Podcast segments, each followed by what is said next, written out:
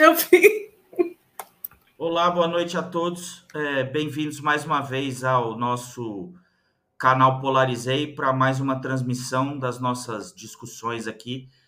É, nesse momento, antes de iniciarmos a nossa conversa aqui, é, eu vou passar a palavra aos meus companheiros. Estão aqui comigo hoje a Kelly, nossa nossa amiga Kelly, que acabou de dar um, um bizil ali. Acho que aconteceu alguma coisa na câmera.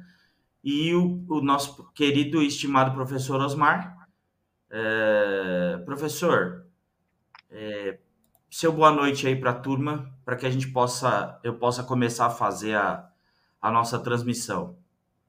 É, boa noite a todos. César, agradeço a oportunidade. A coordenação que você tem do grupo é essencial. Sem a sua coordenação, esse grupo não existe e eu quero homenageá-lo em público em relação a isso Obrigado. e dizer que eu faço muito gosto de poder ter sido convidado e aceito para participar do grupo, do canal Polarizei, e é uma honra colaborar com isso.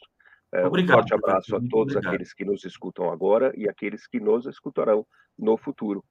Um forte abraço a todos. A Kelly, a Kelly trocou o cabelo, parece que a câmera não acostumou. Kelly, seu boa noite para a turma aí. Boa noite. Boa noite, César. Boa noite, professor. Gente, eu também agradeço por estar participando do grupo. Eu que agradeço pela, pela, pela presença de vocês, é muito importante as nossas conversas, nossas discussões enriquecem muito, inclusive, os meus conhecimentos. É, antes de darmos andamento, eu separei algumas coisas aqui. Sábado passado nós tivemos um encontro muito agradável entre a maior parte dos membros do grupo de estudos, do canal, e o professor nos presenteou com alguns livros. Eu gostaria de indicar um aos senhores que eu ganhei do estimado professor. É, aqui, ó, A Guerra dos Hereges. Alguns vocês vão encontrar com o título A Invasão de Pernambuco.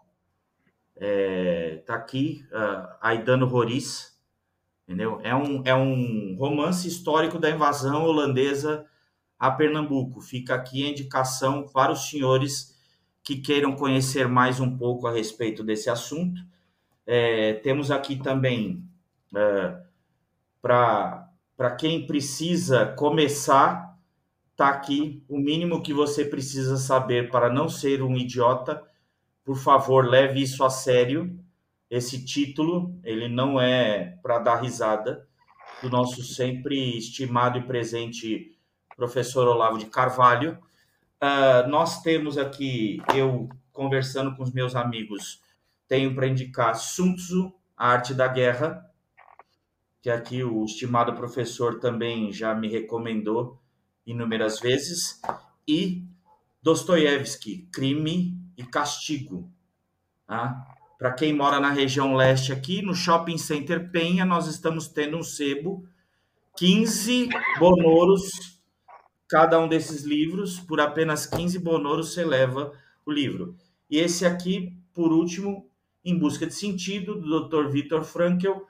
Querem saber mais sobre esse livro? No canal Polarizei, inclusive, nós temos uma resenha feita pelo nosso amigo Lucas, né? Nosso bom amigo Lucas fez uma resenha estupenda sobre esse livro. Uh, procurem lá no, no, no, no nosso YouTube ou no, no Insta ou mesmo nas nossas plataformas de podcast, vocês encontrarão a resenha uh, sobre uh, esse livro do Dr. Viktor Frankl, é, Em Busca de Sentido, um psicólogo no campo de concentração. Interessantíssimo livro. Posso dizer que depois da resenha minha vontade se aguçou, eu fui ler, é interessantíssimo. Uh, para início, professor, por favor, uma, uma. Hoje nós vamos falar crise energética na Europa, crise ambientalista. A conta chegou mesmo, professor? Boa noite. Um resumo aqui para os nossos, para os nossos estimados ouvintes que estão nos acompanhando e que nos acompanharão no futuro, para entendermos melhor esse assunto. Perfeito, César, vamos lá. Uh, o, o porquê deste título, né? Crise energética na Europa. Uh, e crise ambientalista. Por que esta associação? Né? Normalmente você vai pensar a associação de crise ambientalista relativa a algum aspecto de destruição ou de comprometimento do meio ambiente, ou então, seja o meio ambiente de ordem natural, seja o meio ambiente de ordem urbana da, da, dos grupos europeus, né, da, dos diversos países europeus.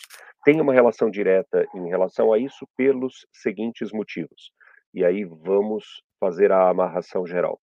Já há algum tempo, seguramente, todos vocês estão expostos à discussão quanto à necessidade da preservação do ambiente, do meio ambiente. E aqui, antes de começarmos, para não gerarmos nenhuma, nenhuma marolinha, conforme um nove dedos falava aí, para não gerar nenhum tipo de marolinha, eu gostaria de deixar bem claro uma coisa: em hipótese alguma, nós estamos aqui defendendo a destruição do meio ambiente ou ignorando a necessidade absoluta de preocupação com a preservação do meio ambiente e com o planeta que passaremos aos nossos filhos e às gerações futuras. Isso é um comprometimento é, natural da ordem de um conservador entre aquilo que nós recebemos, aquilo que transformamos e aquilo que deixaremos para as gerações futuras.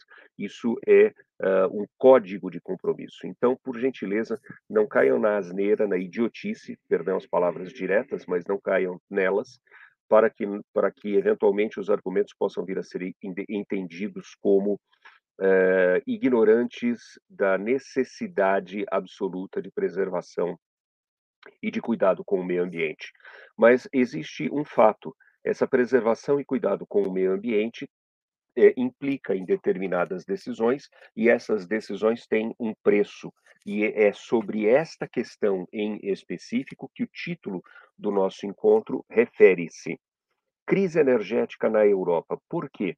Bom, Uh, devido a toda, uh, todo o movimento dos partidos verdes, uh, oriundos desde a década de 70 na Europa, nós até podemos discutir um pouquinho se esses movimentos estavam ou não sendo financiados por órgãos ligados à antiga União Soviética e que usavam a discussão do movimento verde, particularmente para tentar conter a instalação de mísseis nucleares Pershing, em particular mísseis Pershing do Pershing 2 eh, dos Estados Unidos para contrabalancear o poder nuclear dos SS-20 soviéticos da década de 80. Eu, particularmente, tenho uma, uma posição muito clara em relação a isso e eh, nós até podemos explorar isso numa, num outro encontro. Mas o fato é que esses movimentos dos partidos verdes surgem, surgem na Europa muito intensamente eh, em meados da década de 1970, 1980, e possuem plataformas políticas que, à medida que conquistam mais e mais eleitores, estes eleitores têm, a, uh, elegem, selecionam mais e mais representantes nas casas legislativas europeias e regras relativas à questão da atuação das empresas e quanto à questão uh, da, da geração de energia passam a ser discutidas em primeiro, em primeiro ponto. Então vamos lá. Quais são as formas reais uh, hoje uh, de geração de energia? Bom, você tem as energias ditas alternativas, eólica e solar, em particular.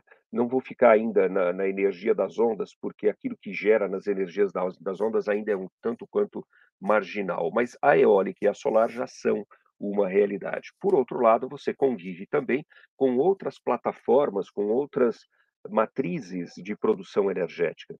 Por exemplo, a hidroelétrica, por exemplo, a, a, os modelos, os diversos modelos de usinas térmicas, usinas que utilizam o calor para, com água, gerar vapor e este vapor fazer a movimentação de turbinas, as quais, por sua vez, geram a, a corrente elétrica.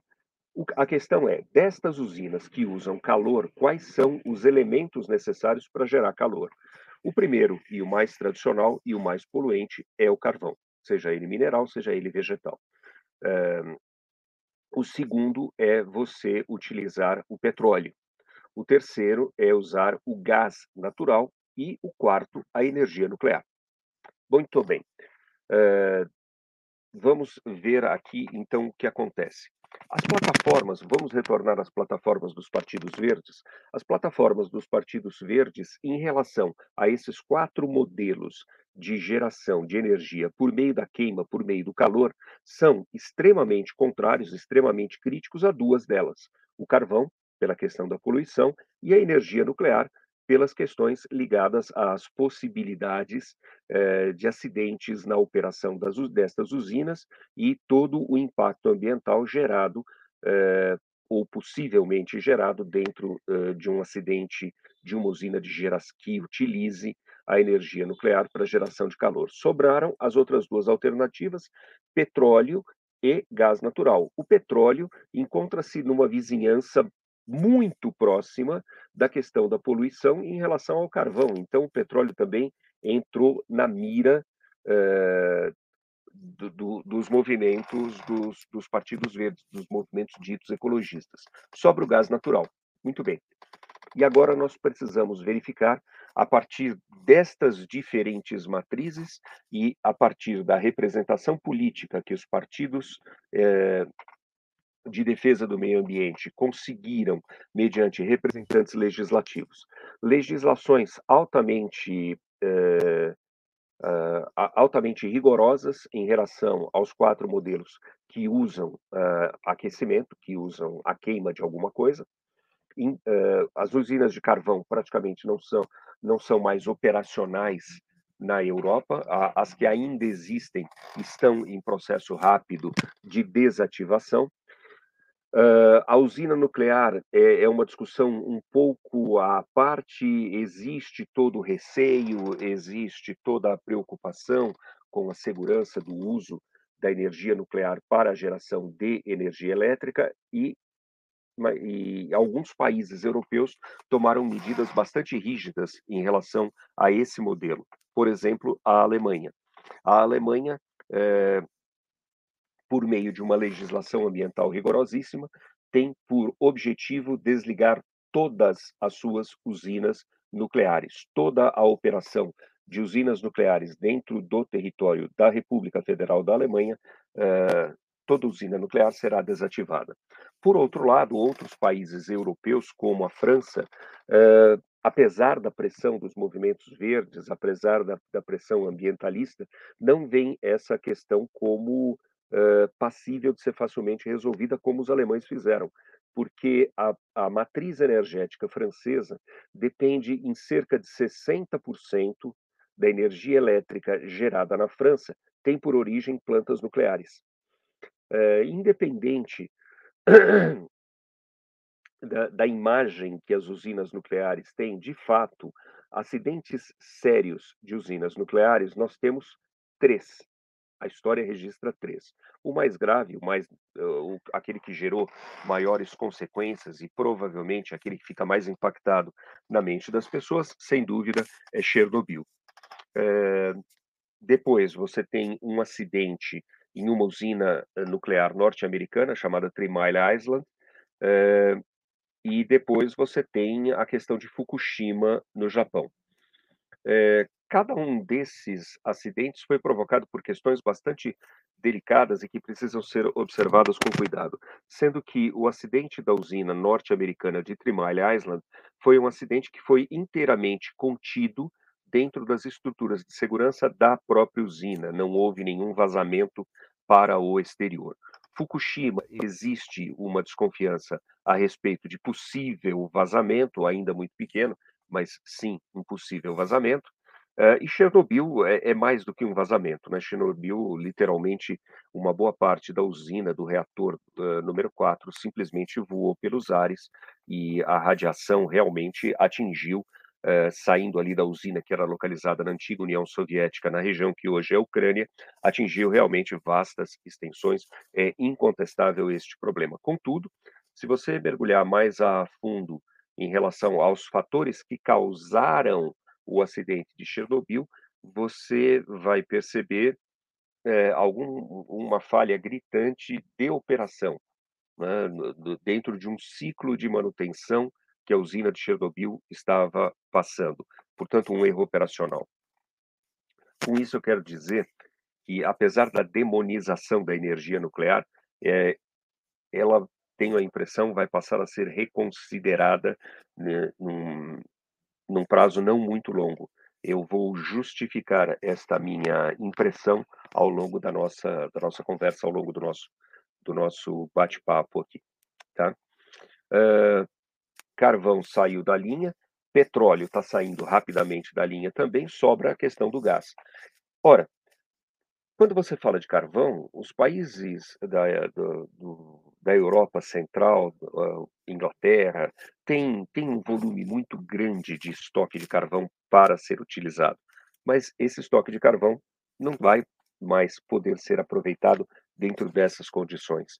E a Europa, ainda que ela tenha uma certa produção de petróleo e gás, particularmente em relação ao Mar do Norte, com uma exploração inglesa e norueguesa, é, a, a, o volume de gás e o volume de petróleo não é suficiente para abastecer é, todo o conjunto de necessidades europeias, porque as usinas de carvão estão desativadas, porque as usinas eh, de energia nuclear em certos países estão sendo desativadas. Então, eu comecei a abrir buracos aqui do lado do fornecimento, do lado da oferta de energia, eh, de energia elétrica. Energia elétrica que abastece as máquinas, abastece os escritórios e também aquece as residências europeias. Né? E existe uma previsão de que este inverno que está chegando na Europa agora será um inverno extraordinariamente frio, eh, sendo que o inverno passado também foi um inverno bastante atípico, bastante forte. Vamos falar um pouquinho das, das, das fontes de energia alternativa, centralizando eólica e solar. Bom, ambas são modelos de eh, de geração de energia que são intermitentes e com os quais não existe um controle humano. Por que não existe um controle humano? Por mais que você imagine uh, os ventos bóreas ou eolo soprando pelos, pelos prados europeus, eu não controlo a geração de vento. E o solar é óbvio que é intermitente pelo simples fato de que existe a noite. Então, sempre que você tem uma instalação que abasteça prioritariamente uma determinada região, que seja imaginada como abastecendo prioritariamente uma região, ela não pode ser exclusiva, porque como você não garante as fontes energéticas, eólica e solar, no momento em que ocorre uma intermitência do vento ou no momento em que ocorre a noite, você precisa ter uma planta de uma energia alternativa, normalmente é gás, do lado para abastecer os consumidores que usam a energia eólica, que usam a energia solar. Aí você pode Professor, pensar, bom, mas e as baterias? Oi, desculpe. Me, me perdoa a interrupção. É, o senhor tocou num ponto que chama muita atenção de algumas pessoas, especialmente depois que nós tivemos uma ex-presidente da República sugerindo a estocagem de vento, é, que é de uma imbecilidade infinda. Né? Mas, enfim, se ela vi. É, passou. É, mas, de toda forma, não existe meios de você, na realidade, garantir que a energia gerada que esteja excedente seja de alguma forma contida? Não existe estoque de energia. Como é que você estoca energia? Você só estoca nenhum. energia se você tiver uma opção, digamos assim, uma bateria. Então, fazendo uma extrapolação muito absurda, uma bateria que vai alimentar uma lanterna, que vai alimentar um radinho, uma bateria que alimente o seu celular, o seu computador, ela tem uma determinada vida útil e todos nós somos cientes da extraordinária dificuldade de reciclagem e dos danos ambientais que tudo aquilo que é ligado à bateria Vou avançar, vou além desses exemplos mais domésticos. A bateria de um automóvel, a bateria de um caminhão, né? Os elementos componentes da bateria são altamente tóxicos e a capacidade que ela tem de reserva de energia, se ela não for realimentada, no caso de uma bateria automotiva, é muito pequena. A autonomia é muito pequena. Então, não dá, no, no estágio atual da, da tecnologia, nenhum tipo de, de eh, estoque, de forma de estocar energia. Né? Então, a, a energia elétrica produzida pelas centrais hidroelétricas no Brasil não pode ser estocada da mesma forma como eu não posso estocar aquilo que é produzido pela energia solar, pela energia eólica, pela energia nuclear. O que eu tenho é que determinados modelos dessas plantas energéticas que eu citei a você, você tem um maior ou menor controle. Então, por exemplo, uma usina nuclear, eu posso aumentar ou reduzir a potência da usina, aumentar ou, ou, ou, reduzir a energia elétrica produzida. As comportas de uma hidroelétrica podem ser abertas ou mais fechadas e controlo a saída de água e também controlo o quanto eu produzo. Mas perceba, em ambos os casos, o que eu tô, o estoque que eu estou controlando ou é a reação nuclear ou é a comporta de água. A energia gerada não é armazenável. Não existe tecnologia para armazenar energia elétrica, a não ser pequenas células, que são as baterias, com todas as consequências necessárias então, para então, o meio ambiente em relação a isso. Então, quando é... você tem uma usina eólica ou uma usina solar, tem que saber que ela é, é você sabe que ela é intermitente, a solar é evidente, né? É. A solar por motivos evidentes, não acho que não preciso explicar. E o vento, a questão de que você não tem sopro, eolo não está lá o tempo inteiro fazendo não funciona assim. É. Então, é, você tem que garantir a geração constante. Você não pode ter picos do fornecimento, ou você não pode ter interrupção de fornecimento. Então, então... onde você tem uma usina dessas, você tem que estar interligado numa rede maior que usa meios tradicionais de produção de energia elétrica. Não dá para ser só alternativa. Isso é tá. ficção da Greta.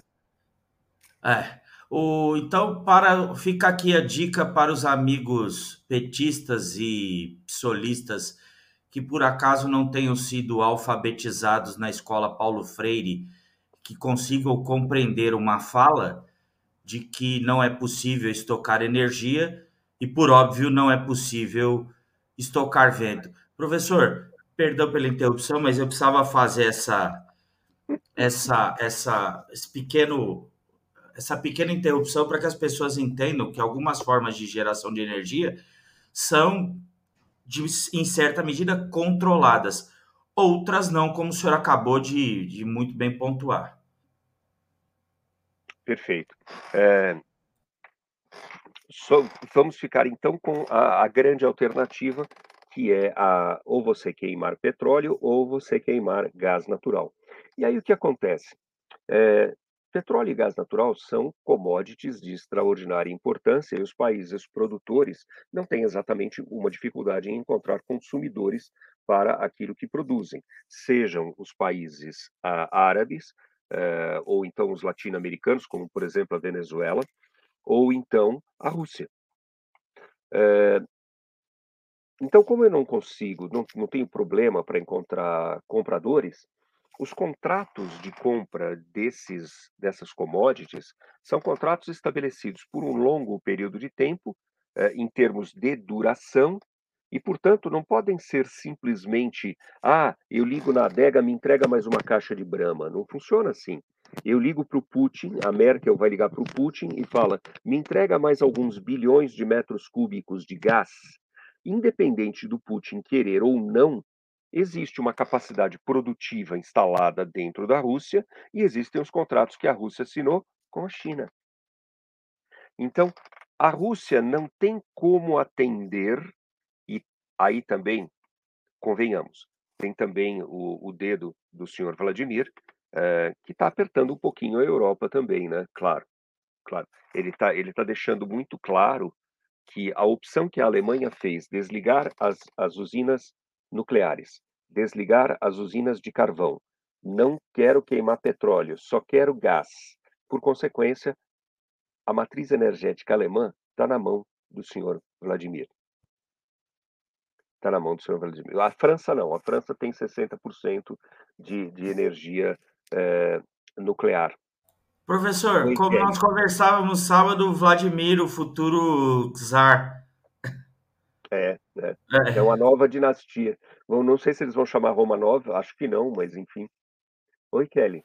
Professor, a, Alemanha ela já publicou até uma propaganda se, se tiver um blackout lá, para como que eles devem é, se, é, fazer tal, é sério. Eu, eu, eu, eu assisti. Aquele livrinho que eu mostrei antes para vocês da tecnologia da Idade Média, da pessoa colocando um, um, um, um, vasinho de cerâmica com uma Isso. vela embaixo para Isso mesmo. Que legal! Olha só que bacana! Nós vamos ter jantar à luz de vela, será altamente uhum. romântico, e uma, e uma comida cozinhada em forno a lenha. Exatamente. Fantástico. A Alemanha já. A Alemanha vai voltar à Idade Média. Pois é. Não, se forem as coisas boas da Idade Média, se você conviver com São Tomás de Aquino, até eu gostaria de. Eu não me incomodaria em jantar uh, no escuro durante muitos e muitos anos se eu tivesse a companhia de um São Tomás. Mas o problema é ter companhia de uma Greta, né? Aí, aí não dá certo. Aí não, tem, não, não dá, né? Aí não dá. Aí o europeu médio hoje em dia está é, é, é, é uma mistura do, da, da, infantilidade gretista com uma perda de, de raízes culturais brutais, né? Enfim.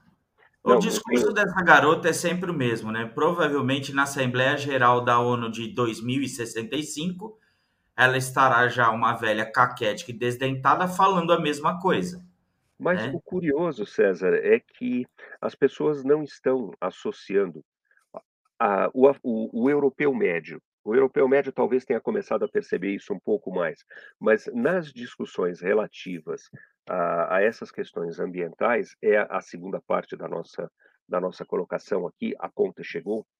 É, as decisões que foram tomadas estão representando um impacto. Nós estamos falando a sério, o exemplo que a Kelly deu da propaganda da Alemanha é, é perfeito, mas você tem que lembrar também que o impacto na planilha de custos de qualquer empresa que utilize energia elétrica. E eu não consigo imaginar uma companhia que não utilize energia elétrica, seja para movimentar máquinas, seja para que você opere um escritório de contabilidade.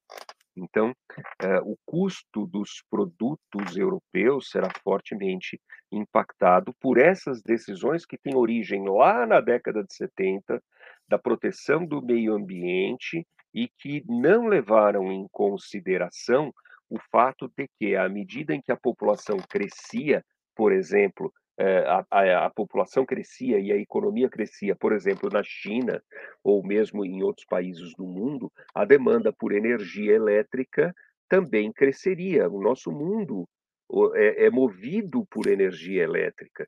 Então, se você restringe a matriz produtiva, você restringe as possibilidades de geração dessa energia e de aproveitamento desta energia. Então, você tem uma consequência, no caso aqui, neste exemplo que nós estamos citando, uh, dos custos econômicos que serão inseridos nas planilhas de toda e qualquer empresa europeia, você tem o preço geopolítico, onde o gás russo é essencial, é, é imprescindível para a Alemanha. Você tem a questão de que eh, a geografia europeia e uh, as fronteiras políticas europeias não permitem pensar a construção de represas eh, para geração de hidroeletricidade, além daquelas que já existem. E aí você eh, volta à questão, e é, eu disse que eu voltaria a esse tema, você volta à questão da rediscussão da energia nuclear. Porque eh, a intermitência dos fatores geradores das energias alternativas eólica e solar é, in, é insolúvel, é insolúvel. Você não tem como contratar um gigante para ficar soprando vento nos moinhos e você não tem como fazer como no Antigo Testamento que o sol fique parado sobre o Vale do Jordão durante 24 horas até você conquistar e derrotar os soldados inimigos. Isso só aconteceu uma vez na história, então não tem como. Não tem como. Quando não, quando esses negócios alternativos não funcionam, eu, o que eu acho muito engraçado é que nas discussões ambientalistas dificilmente esse argumento é trazido à tona. E puxa vida, gera energia solar 24 horas por dia. Uau, que fantástico! Eu gostaria de saber como. Gostaria de saber como, sei lá. Eu não, eu não faço ideia. Eu, eu, fiz uma brincadeira da qual eu não sei a resposta. Então, ah, se alguém a... do, do, que está que tá nos assistindo tiver a resposta, o que eu acho pouco provável, É, é tem, tem uma proposta da Microsoft que era muito engraçada, é. mas eu, eu sinceramente achei que era uma brincadeira do, do, do, Bill, do Bill Gates. Nunca levei aquilo a sério. É. é era mais ou menos uma estação espacial geoestacionária que, que, que, faria um fluxo de energia em direção à Terra. Isso, para mim, sempre pareceu filme de vilão do 007 porque aí quando o cara não quisesse fornecer energia, ele direcionava aquele raio solar e torrava um pedaço do planeta.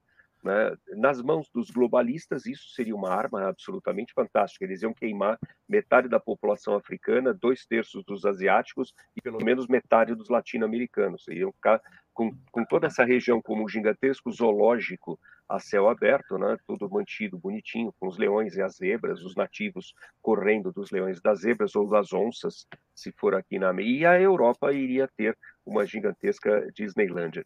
É, a é, gente eu tenho uma posição muito crítica a respeito. Segundo... Só, só, só, complementando, César, eu tenho uma posição muito crítica a respeito do movimento ambientalista. Não quero falar que eu vou queimar a Amazônia, não é isto. Não seja estúpido para pensar esse tipo de coisa. Mas uh, eu quero deixar muito claro uma coisa: essas decisões têm um preço. E eu vou ser muito franco: para mim, a agenda ambientalista está muito ligada, não necessariamente à preocupação com o meio ambiente. Ela pode ter nascido dessa forma lá nos anos 70, com aquele finalzinho do movimento hippie. O movimento ambientalista, para mim, hoje, é uma tentativa muito clara de controlar o crescimento das nações que ficaram para trás até então no desenvolvimento econômico, sejam as asiáticas, sejam as africanas, sejam as latino-americanas. É, é, não é por coincidência que toda esta pauta atinge o cerne da, da necessidade do desenvolvimento de uma sociedade que é a geração é, de energia. Eu, por mim, tenho isso muito, muito claro. Posso ser um pouco teoria da conspiração, mas para mim a, a questão é, a questão básica, fundamental por trás disso é uma tentativa de controlar o crescimento econômico dos bárbaros além fronteiras, né? Então, os bárbaros além fronteiras, né, tudo aquilo que está acima da linha do Equador devem ser uh, controlados. E mesmo aqueles que estão acima do Equador, mas que subitamente se despertaram, que são chineses. Mas latino-americanos e africanos conformem-se em ser uh, o jardim do quintal, né? Como diria o Raul Seixas. Ah, o, o, o doutor Enéas Carneiro já avisava, né? O interesse nunca foi a floresta, né? E sim Não, está abaixo dela. Né? Tanto imagina. é que nós já temos mineradoras norueguesas aqui em pleno território da Amazônia Legal. É, fora isso, o senhor citou aí que nós estaríamos aqui nas Américas correndo de onças, não se esqueça que para alguns jovens nós também estaremos correndo de girafas. Né? A girafa, ah, é verdade. Para o movimento Não esqueça das girafas amazônicas, é sim, é muito é importante. É As girafas amazônicas é são de suma importância Desculpa. para o planeta. Eu, eu esqueci Cada desse detalhe do hábitat. Que é culpa do autor presidente da República, uma girafa amazônica morre.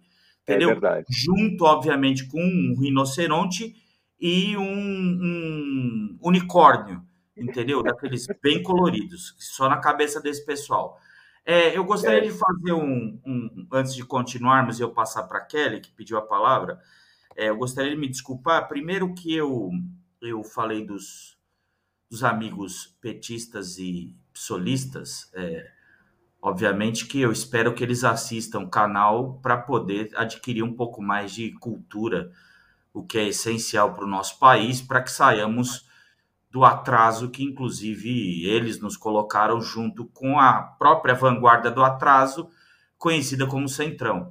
Uh, outra coisa é, que eu preciso me desculpar é que eu aventei a hipótese de uma Assembleia Geral da ONU em 2065. Eu espero que até lá essa instituição não exista mais, porque ela não faz a menor diferença no planeta. Uh, o Lohan, que é do canal e não trabalha nunca, só escreve, fez uma extrapolação aqui também. Europa, o ano é 2035, o Islã já é maioria, crise econômica e energética é gravíssima e a China já virou metade dos países. É, é, é, o caminho talvez seja, a trilha talvez seja essa queira Deus que não, não aconteça. eu tenho muita confiança de que a partir da Polônia e da Hungria as coisas não cheguem a tanto. Tenho é, muita esperança. Não se pode esquecer desses detalhes. Mas para isso precisa ter uma pessoa de verdade em alguns pontos. É, pessoa de verdade, perdão, a expressão foi incorreta, mas uma pessoa que realmente assuma as suas responsabilidades em alguns pontos muito específicos da Europa, na verdade, um ponto específico da Europa. Nós precisaríamos ter alguma pessoa, a pessoa certa, imbuída dos valores certos e com a orientação do divino no Vaticano. Oh, depois voltamos a Skelly, por favor.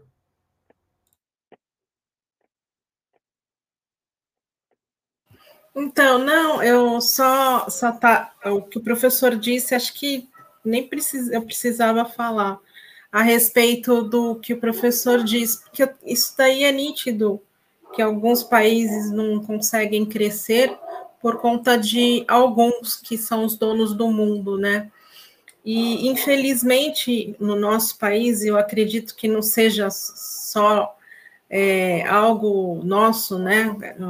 Ter pessoas que sejam entreguistas e entregam para esses donos do mundo e não favorecem a população. E com o Bolsonaro ficou muito nítido isso, porque é, é, é, o Brasil está, apesar, o professor comentou, é, nós conversamos antes, apesar de tudo, o Brasil está crescendo, apesar de toda essa atrapalhada, apesar dessa CPI da palhaçada, apesar de tudo isso. Tem razão, Kelly, tem toda razão. Tem toda a razão.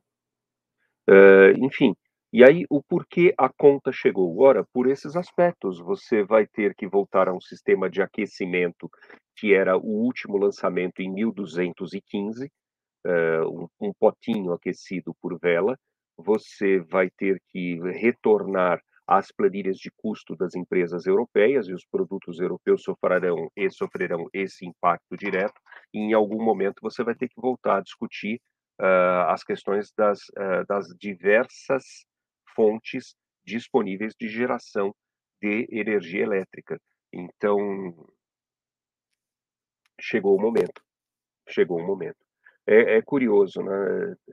Por vezes, a, a, a, natureza age de uma forma fantástica. Né? A ordem divina age através da natureza de uma forma fantástica. Uma discussão como essa sendo provocada pela previsão de um inverno excepcionalmente frio sendo que o inverno anterior também já foi um inverno muito frio. Por que a importância do inverno anterior ter sido fria? Porque o, naquele momento o consumo dos estoques eh, de gás e de petróleo foi muito elevado e isso provocou um impacto na demanda. Isso provocou uma, uma dada reação de oferta. Os chineses foram mais rápidos, fechando os contratos de fornecimento de gás russo e não e, e, portanto agora a Alemanha não tem muito de onde tirar, por isso que eles estão reinventando esses, é, esses avanços tecnológicos do sistema de aquecimento urbano. É, enfim, em algum momento, as decisões cobram a sua consequência, cobram a sua consequência, independente da eventual boa vontade que possa vir a existir no início de um movimento como esse, e eu não nego essa possibilidade, Uh, afinal de contas, final do metade, final dos anos 70 também é, é, meio que o final do movimento hippie, né? Aquele negócio de paz, amor, maconha, sexo e drogas e rock and roll tá meio terminando, aquele embalo já tá meio terminando, preciso colocar outra vibe aqui no meio. E a juventude europeia daquele momento pegou duas vibes, ou caiu para o terrorismo de esquerda, com o Bader-Meinhof, com uh, a, a, as Brigate Rosse na Itália, com as causas operárias da Itália, uh, ou então caiu para o movimento ambientalista. Né?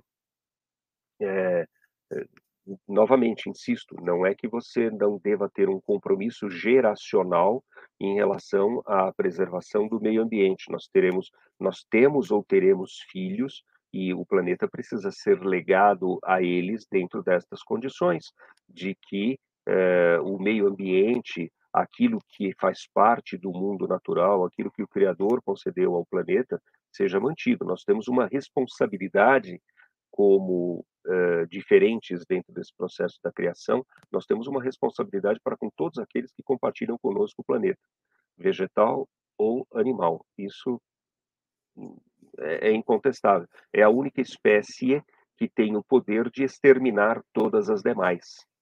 Literalmente, num piscar de olhos. Uma guerra nuclear exterminaria com tudo do planeta com uma rapidez uh, fantástica. Então, existe uma responsabilidade em relação ao futuro que o, homem tem em mãos e ele tem que se comportar com esse peso dessa responsabilidade. Porém, achar que isso não tem nenhum custo, que isso não tem nenhuma decisão a ser tomada, uh, me parece a ilha da fantasia, muito bem representada pela, pela Greta. Eu, eu acho que o, o movimento atual uh, é muito, muito bem representado por um parzinho, né? com áreas diferentes de atuação, mas um por um parzinho. A Greta no seu sentido histérico e o Macron no sentido da ambição dos territórios alheios. Então, duas faces da mesma moeda. O Macron de vez em quando é histérico também, né? O Macron de vez em é, quando. É, mas o, tem... o foco dele sempre é essa questão subentendida da exploração de alguma coisa. Uh, é, é, muito curioso, às vezes as pessoas falam: nossa, a França mantém tropas para auxílio humanitário na África. Bullshit, ela mantém tropas aonde são as regiões, desculpem a expressão, né? Pelo menos falei em inglês para ficar um pouco mais suave, entre aspas. Uh, Eu já não falo assim. Você, eu sei. Uh, a França mantém tropas, particularmente nas regiões de onde ela explora urânio, coincidentemente porque ela tem 60% do seu parque eh, de geração de energia elétrica por energia nuclear. Coincidentemente, ah, então, é... as tropas francesas cuidam, em especial, das regiões onde a França extrai matéria-prima. Ou seja, uma relação a, a, relação da França em relação à África ainda se ainda parece estar situada no Congresso de Berlim lá no, no século XIX, a partilha da África, né? Os franceses parecem ser os, os, policiais africanos. E aí, quando você observa o porquê que eles têm essa visão, não são exatamente beneméritos, né? É, entre os Tutsis e os Hutus, morreram mais de um milhão de pessoas sem que as tropas internacionais, os capacetes azuis, ou seja lá que cor eles possam vir a ter, tivessem intervido, sendo que esse massacre, aliás, um recadinho uh, aos desarmamentistas, foram 1 milhão e 200 mil pessoas, onde 90% foi morto a paulada e a facada. É, então, se você tiver um conflito, esse negócio de você ter arma ou não é meio relativo, viu? Se eu tiver ódio de alguém, vai na paulada mesmo. É, ou então vai na facada. E isso resolve tanto quanto um tiro. Tanto quanto um tiro. Piadinha de mau gosto. A arma que mais matou gente ao longo de toda a história humana chama-se Gladio, que era a espada dos legionários romanos. Essa matou mais gente do que a arma de Hiroshima e Nagasaki juntas. O, então, é, a, a, eu, o senhor falou do Macron. É, toda vez me vem à mente um tweet do deputado Luiz Felipe de Orleans e Bragança. Aliás, que tem um. Fazendo um parênteses aqui, tem um projeto constitucional belíssimo. É, se alguém se interessar, temos um vídeo no, no, nos nossos canais sobre a Libertadora, uma nova Constituição pro, para o Brasil, uma discussão interessantíssima que nós levamos a cabo aqui. Foi ainda precisamos fazer mais, é, é, a gente tem muito assunto ali. São só 146 artigos, mas é uma Constituição é, belíssima. Uh, há uns dois meses atrás, o, o deputado Luiz Felipe provocou no Twitter o Macron, é, quando colocou que haviam 175 incêndios florestais no território americano, norte-americano, e que nós aguardávamos as ordens do presidente da França. É, e até hoje ele não se pronunciou. Né? É, é uma. A gente tem aí nessa parte ambiental inúmeras incoerências, mas são inúmeras, absolutamente inúmeras incoerências. É, se alguém se interessar, se não me falha a memória, uh, tem um vídeo da Embrapa Rural, eu não me lembro o nome do agrônomo, acho que é Evaristo Macedo, uma coisa assim. Correto, é esse mesmo. Esse mesmo. É esse Ele mesmo. explica com propriedade sobre o nível de preservação do território brasileiro. Então, busquem esse vídeo da Embrapa Rural, Evaristo Macedo, ele explica sobremaneira como nós preservamos nossas florestas, como cada agricultor tem responsabilidade sobre a área agricultável, sobre o entorno, sobre matas ciliares e mata original deste país. Então é, uma, é um vídeo muito interessante. Ele não é longo, ele é curto, mas é, faz muito sentido para o para que vocês possam entender o nosso assunto aqui. Outra coisa antes de eu passar para a Kelly é. Só, só corrigir. Eu concordei, Evaristo, é Evaristo Miranda. Miranda, é, exato. Obrigado, professor. Evaristo, Evaristo Miranda, Miranda da Embrapa Rural. Eu vou colocar aqui no, no, comentário, assim que eu descobrir como é que coloca. Isso. é, César, nos comentários aqui do. É, é pode colocar no nosso chat privado que eu transmito para a audiência no, nos comentários da é audiência. Eu coloquei é, outra privado, coisa, é professor. Que vergonha professor, assumir é. de público que eu não sei onde escreve o comentário. O, não é que eu não sei, é que eu não enxergo onde está o campo. O professor, colocou, é, o professor colocou aqui sobre. Ó, tá aí, ó, no, no, no bate-papo, tá aí o link para vocês uh, do vídeo do, do doutor Evaristo Miranda, da Embrapa Rural, para que vocês possam entender mais sobre a nossa preservação. Outra coisa, o professor falou sobre o clima o inverno, não sei o quê, não se enganem, isso vai longe. Nós temos aqui no Brasil o professor doutor Ricardo Felício, um climatologista da USP, em que ele faz estudos muito profundos sobre isso e ele fala sobre os ciclos do Sol. Nós estamos com, com o encerramento de dois ciclos concomitantes, um ciclo de 90 anos e um ciclo de 11 anos, que baixam a temperatura terrestre por conta desse término, de, desse declínio dos ciclos. Os russos já, uh, inclusive, também uh, uh, atestaram isso, então a Europa que se prepare, porque banho gelado vem aí. É, é bom. É... Vai ter um enorme acréscimo na oferta de perfume francês. É, mais falta de água quente, eu é. acho que a frequência dos banhos, que já não é tão alta assim, na Europa, em particular na França, uh, o, o, volume de vendas talvez ajude a economia francesa. Exatamente, que vai ser uma explosão, porque o volume de banho francês por semana é meio, provavelmente vai cair para 0,1, né? O volume de banho semanal do francês.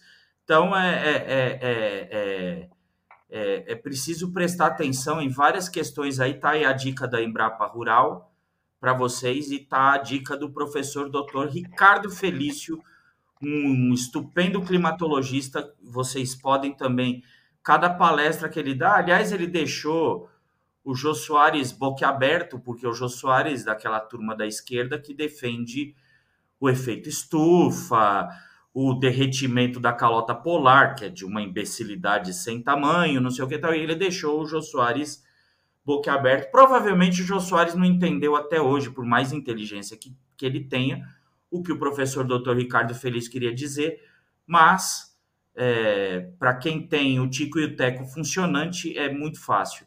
Kelly, é, você ia. César, eu estou colocando aqui o acesso ao canal do professor Ricardo Felício, se você puder. Eu é, pego aqui no chat privado e passo para a nossa audiência. É, então, hoje eu estava lendo uma matéria na, na FUNAI, né? Na verdade, é, na assessoria da FUNAI, sobre os indígenas que também ó, lá no Mato Grosso estão plantando tal. Aí você vê que existe essa preocupação com o meio ambiente até com, em, nos indígenas, porque eles plantam utilizam só 2% do território, entendeu? De 14% que eles têm, eles utilizam somente 2%. Então, assim, o Brasil ele está muito avançado em relação a isso. É o que acontece. O, o, o professor foi é bingo, né? O que o professor falou. O que eles não querem é que a gente cresça, nem nós, nem a África, porque aí seremos uma grande potência para disputar com esses esses países aí, metacapitalistas, os donos do mundo. É verdade, Kelly. Tem toda a razão. Assina embaixo. Assina embaixo. A, a questão ambiental, na sua origem, vou reafirmar, já disse isso, vou reafirmar. A questão ambiental, na sua origem, tinha, sim, um foco exclusivo na proteção, e sem sombra de dúvida. Mas hoje, hoje, de hipótese alguma, é, ressalvado o fato de que existe uma responsabilidade do ser humano com as gerações futuras, inegável isso, mas que é uma arma geopolítica, que os projetos uh, no, de, de, preservação são armas geopolíticas, não tenho a menor dúvida. Só que me parece, o Lohan colocou muito bem dentro de um, um comentário aqui do, do, do grupo, a Europa é um processo, parece estar em, realmente em decadência. Não sei se aquilo tem jeito mais. Não sei se aquilo tem jeito. Uh, aquilo que foi feito por Carlos Martel não vai ser repetido. Né? Você não vai parar o Islã nos campos de Tours de novo. Por que não vai? Porque o Islã já passou dos campos de Tours. O, o, o Islã já está em Antuérpia, o Islã já está em Amsterdã, o Islã já está dentro de Berlim. Então, a, a coisa realmente é, é, altamente complexa. Altamente complexa. Eu não sei se a Europa tem ó, muitas chances de se reerguer. É, o século XXI parece realmente estar deslocando o centro do poder mundial em direção à Ásia. E eu acho que isso é um tema que nós, no futuro próximo, devemos debater dentro das nossas lives. César, por favor, você, como coordenador do grupo, uh, tão logo possamos fechar entre nós essa, essas discussões. Né? É, você deve ter visto algumas observações que eu fiz com o Richard. Eu acho que uh, é, é um caminho que nós podemos seguir rapidamente. Que, em parte, é o que nós estamos fazendo agora também, né? Seu microfone está desligado, César. Perdão. É, em breve teremos novidade no canal e aí, com o mais rápido possível, nós faremos é, essas discussões sobre é, a, como eu posso colocar a migração do poder de uma região para outra. O Lohan já colocou que a China virou dona de metade dos países, o que não é difícil. A China já é dona de portos na Holanda, por exemplo. Então, é, é, não é uma coisa assim que ah, estão extrapolando, é impossível, não sei. Não, não é. é o fato do Islã estar tá tomando conta. Quer saber se um muçulmano aqui no Brasil já tem raiva de você, cumprimenta ele, entendeu? Faça a saudação que eles fazem. Eu tenho um vizinho aqui, outro dia eu mandei um assalamu com ele só não me matou, acho que por falta de meio e oportunidade, porque senão eu teria sido morto no meio da avenida aqui. É, é eu falo para as pessoas, as pessoas falam que eu exagero. Não há como você é, é, não ter uma certa cautela, uma certa cautela não, muita cautela em relação a esses senhores. É, o, Nós precisaríamos vamos... de um Pio V e temos um Francisco. É. então, professor, nem, nem fala do Bergoglio que não dá. A essa altura do campeonato já não dá mais, entendeu? A última que eu vi, que, eu, que, eu, que apareceu do nada para mim, foi assim: começa um comunicado dizendo que não se, não se discrimina ninguém, mas que no final precisava de passaporte de vacinação para acessar o Vaticano. Como? É, influência Paulo Freirista, meu cara. É, eu não, eu não é. tenho, eu não tenho nenhum, eu não vou delimitar ninguém, mas tem que ter o um passaporte. É, então, Mais uma vez que. É, é, é, é, o admirável mundo novo, é a linguagem do admirável mundo novo. É. Uma vez que você tem o passaporte, eu não te limito. Pronto. É. é. só você ter o passaporte, eu não te limito. Não, e a discussão, a discussão do passaporte é, parece que está cada vez mais inócua, porque você fala, escuta, o passaporte é para quê? Não é para garantir que você esteja imunizado, mas imunizado não pega Covid? Não pega, mas é só para garantir. Mas para garantir o quê? Ah, eu não sei também, quer dizer, as pessoas não sabem o que, que elas estão garantindo. Entendeu? Elas estão injetando uma substância desconhecida no corpo, que não garante absolutamente nada, mas elas estão agarrando como uma tábua de salvação. E é. os mais, são, os mais autoritários.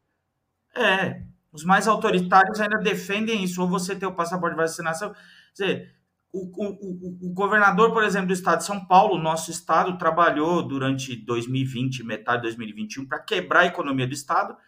E agora, com o passaporte de vacinação, ele vai quebrar outra metade, o resto da economia, porque as pessoas que se levantarem contra não vão mais frequentar os estabelecimentos. Os estabelecimentos não terão mais clientes, ou não deveriam ter. Né? Fora os que já fecharam, né? É, fora, fora a, a, enorme quantidade de pequenos negócios. É é, foi a é. falência por essa política imbecil. É, Fique triste casa. passar nos lugares e ver portas fechadas é. o tempo todo e que não se abrem é, mais. É o mesmo modelo de raciocínio canhestro, né? Fique em casa, a economia vem, a gente vê depois, e agora que a economia está apresentando sinais graves, sinais complexos de desarranjo, você fala, como que chegamos a isso? Ah, então. É, a, a, o, o, efeito lógico de causa e consequência foi perdido em algum momento. Bom, considerando-se que aquele velho careca barbudo fica falando que você não podia deixar de esperançar, seja lá o que ele queira dizer com isso, né? enfim. Mas um país que tem um patrono de educação como o esperançar merece sofrer um pouquinho. Merece, tem que, tem merece. Que, tem que passar um tempo no purgatório. Tem que passar um tempo. As pessoas, as pessoas essa história de não existe saber mais ou saber menos, existem saberes diferentes, é desculpa para burrice. Então, vamos Entendeu? colocar um pedreiro coordenando a, a, área de tecnologia da TOTUS, por exemplo. Saberes diferentes, são só saberes. É, ele sabe diferente, ele sabe assentar um tijolo. E aí, como é que fica? Não, ele, não, ele é claro que é um saber diferente, não tenho a menor dúvida. A colocar agora o, a questão dessa, dessa frase imbecil não é essa colocação, porque essa parte é real. A questão é você igualar os saberes. Ah, é. Bom, é, a gente tem muita coisa. Eu, nós vamos, nós vamos para que tal para quarta que vem a gente começar a dar início ou no outro sábado pós-feriado a gente começar e dar início sobre essa migração de poder e quem sabe na próxima quarta a gente retoma mais alguma coisa. Esse assunto é interessante. É o fato de, de imaginar um alemão tomando banho gelado me causa. Ele não vai tomar banho. Ele vai comprar é. água de colônia francesa e vai tomar, é. vai jogar na cabeça. Então, assim, me causa frouxos de riso, né? Então. É, Mas é eu uma... recomendo a todos. Depois, Kelly, se você localizar o link da, da propaganda, tá? disponibiliza. O César tem essas mágicas aí de, de usar o canal e disponibilizar. É, quem não assistiu tá, deve estar tá achando que nós estamos brincando. É.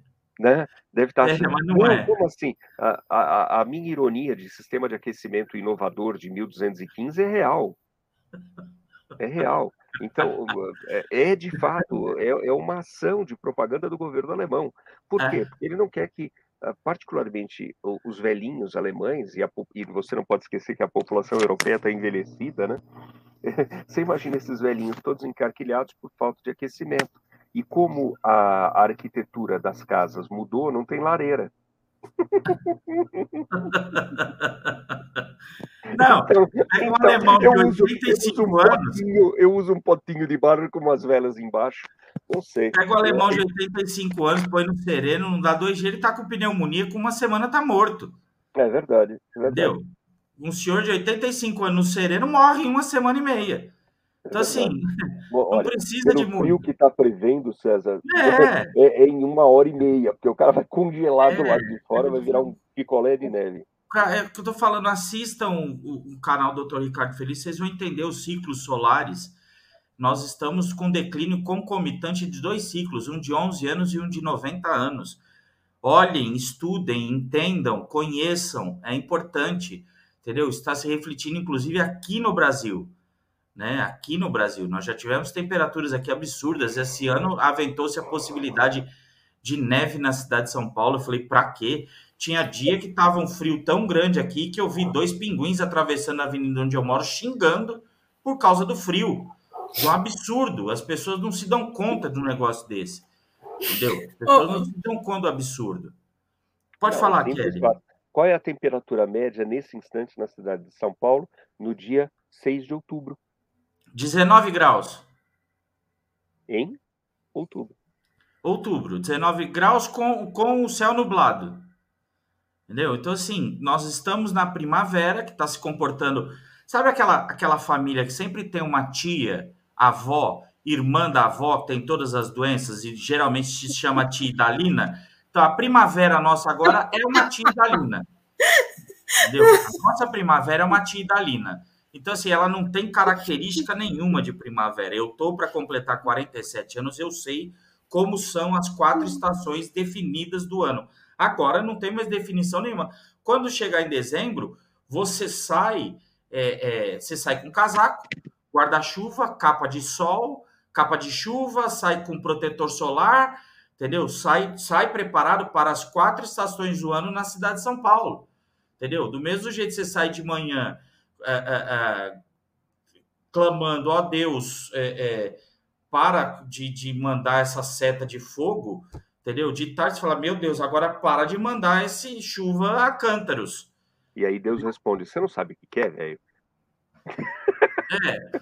Então, assim, é, é, sabe, é, fica, fica difícil viver num lugar desse. As pessoas não percebem. É, então, é, o ideal é que as pessoas se informem, conheçam, né? Estamos aqui para isso também. É, nós nos colocamos à disposição dos senhores para que vocês possam é, adquirir juntamente conosco conhecimento. Cada live que fazemos também aprendemos alguma coisa. Essa que é a realidade. Nosso canal aqui, nós aprendemos sempre uns com os outros. É muito importante que vocês estejam conosco e participem também. É, antes de, de concluir, meus amigos, mais alguma coisa?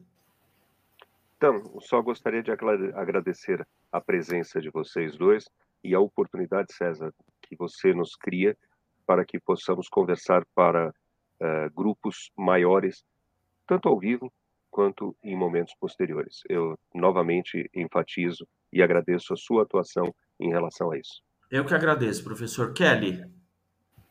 Bom, eu faço das palavras do professor as minhas.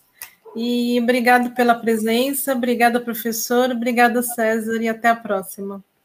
Pessoal, é, mais uma dica: a Brasil Paralelo, além do, do núcleo de formação Soberbo, que inclusive lançaram um novo curso com base na obra do, do psicólogo canadense Jordan Peterson, uh, ah, 12 Regras para a Vida, um curso administrado ministrado pelo professor Andreas Barreto, são 13 aulas, uma de introdução, uma para cada regra do livro uh, Da Ordem ao Caos, o Antídoto para o Mal. É interessante o, o a, a, a, as aulas, são interessantíssimas.